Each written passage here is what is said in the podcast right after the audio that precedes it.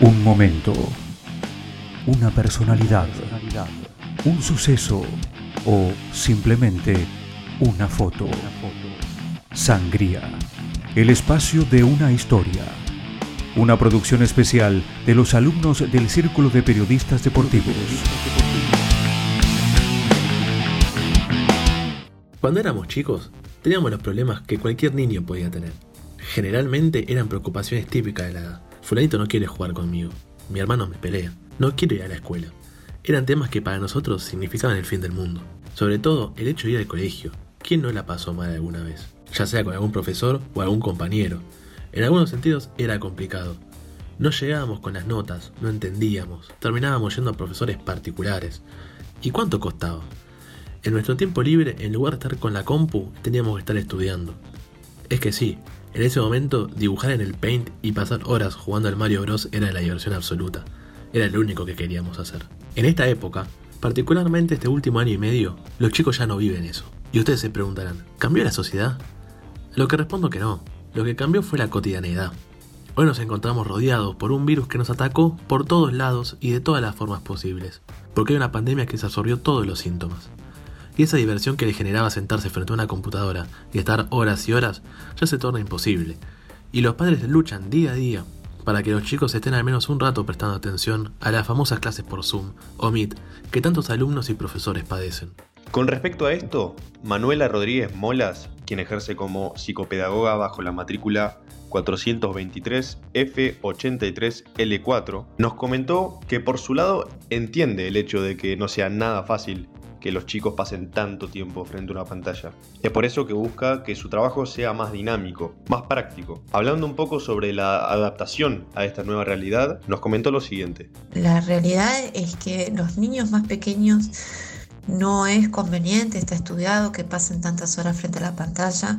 Los niños pequeños necesitan mover el cuerpo, necesitan tomar aire, necesitan estar en contacto con otros desde la presencialidad. Así que en los casos de los niños pequeños, eh, la virtualidad eh, yo por lo menos la, la, la trato de bajar al mínimo y dar orientación a los padres sobre qué actividades trabajar en casa, con cuadernillos, con actividades o juegos que puedan hacer con los, con los chicos. Por ejemplo, si pueden trabajar matemática con trabajando, por ejemplo, las cantidades con la generala, con el juego de la generala, eh, o, juegos con, dados o con cartas para trabajar, por ejemplo, la matemática. Manuela comentaba que hay muchos juegos para ajustar el aprendizaje a las asignaturas, ya que los chicos necesitan moverse constantemente, jugar, tocar los elementos de juego para hacerse de ellos y así adquirir los contenidos. Esa es una de las estrategias que se utilizan, pero así todo, muchos piensan que con eso no basta, que con esto de la virtualidad los chicos no están aprendiendo como antes y que incluso consideran que el año pasado se perdió totalmente, hablando en el sentido escolar. Quisimos adentrarnos aún más en lo que es la enseñanza y tuvimos la oportunidad de que Camila Bastiani, quien es maestra jardinera, nos comente un poco al respecto de si esto es tan así o si considera que los chicos no están recibiendo el contenido necesario o no lo están procesando de la manera que deberían.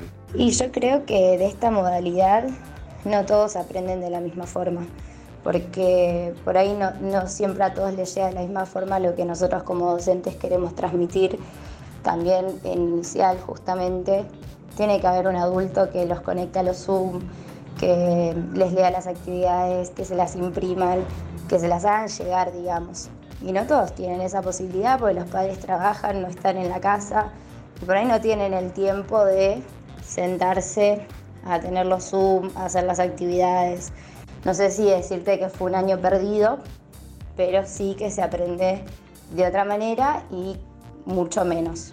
El tema de si es un año perdido o no es un dilema, porque claro, los docentes están y las clases se dan con las herramientas que tienen y pueden. Es mucho más complicado cuando ya no depende de pararse frente a los alumnos y comenzar a hablar, sino que depende de que los padres los ayuden a conectarse, que tengan los equipos, que no se caiga en internet. En ese sentido cuesta. ¿Y cuánto? Con respecto a todo esto hablamos con Omar Murúa, un tecnólogo educacional, también pedagogo, trabajador educativo y militante del oficialismo, quien no fue tan determinante con el hecho de que se estén perdiendo años escolares, más bien que depende de las situaciones particulares de cada alumno. Estas fueron sus palabras al respecto. Bueno, respecto de la virtualidad y lo que pueden considerar si es está perdido o no está perdido, eh, o si es un año perdido o perder el año, como son las distintas posiciones, desde, desde ese lugar, eh, a ver, claramente es difícil sostener la, idea de que la presencialidad y la virtualidad son eh, iguales, porque claramente no lo son. Depende de muchos elementos, depende de los elementos tecnológicos con los cuales se cuentan, de la calidad eh, en la señal de internet, la disponibilidad. Es decir, hay un montón de elementos que claramente no los tenemos garantizados, sea por, bueno, por las condiciones económicas de, de las familias o por el Estado. En este caso la Ciudad de Buenos Aires eh, prácticamente no, ha hecho nada con estos temas, sino que al contrario los ha descontinuado. En este momento tenemos alumnos que se han acomodado mucho mejor a este tipo de clases, este tipo de dinámicas, y otros no tanto, y otros que claramente no están ni siquiera teniendo clases porque nuevamente en estas condiciones la Ciudad de Buenos Aires no ha facilitado los medios para que los alumnos que no tenían conectividad en 2020 la tengan en 2021, lo mismo los equipos. La virtualidad fue algo a lo que no estábamos acostumbrados, ninguno de nosotros. Sin embargo, ahora nos vemos sumergidos en ella no sabemos cuándo va a terminar. ¿Cuándo los chicos podrán retornar al colegio y encontrarse con sus docentes, sus compañeros? ¿Cuándo van a poder levantar la mano y pasar el pizarrón en vez de levantar la mano y prender el micrófono? Por el momento los padres tendrán que acompañar a sus hijos en este proceso que es tan estresante como para ellos. Y los maestros y maestras se armarán de paciencia, como toda su vida, para darle pelea a esta idea de año perdido, porque quizás aprenderán menos o con más dificultad, pero el año no será perdido, porque detrás de la pantalla siempre estará el docente para tratar de brindar todos sus conocimientos y ayudas necesarias al alumno.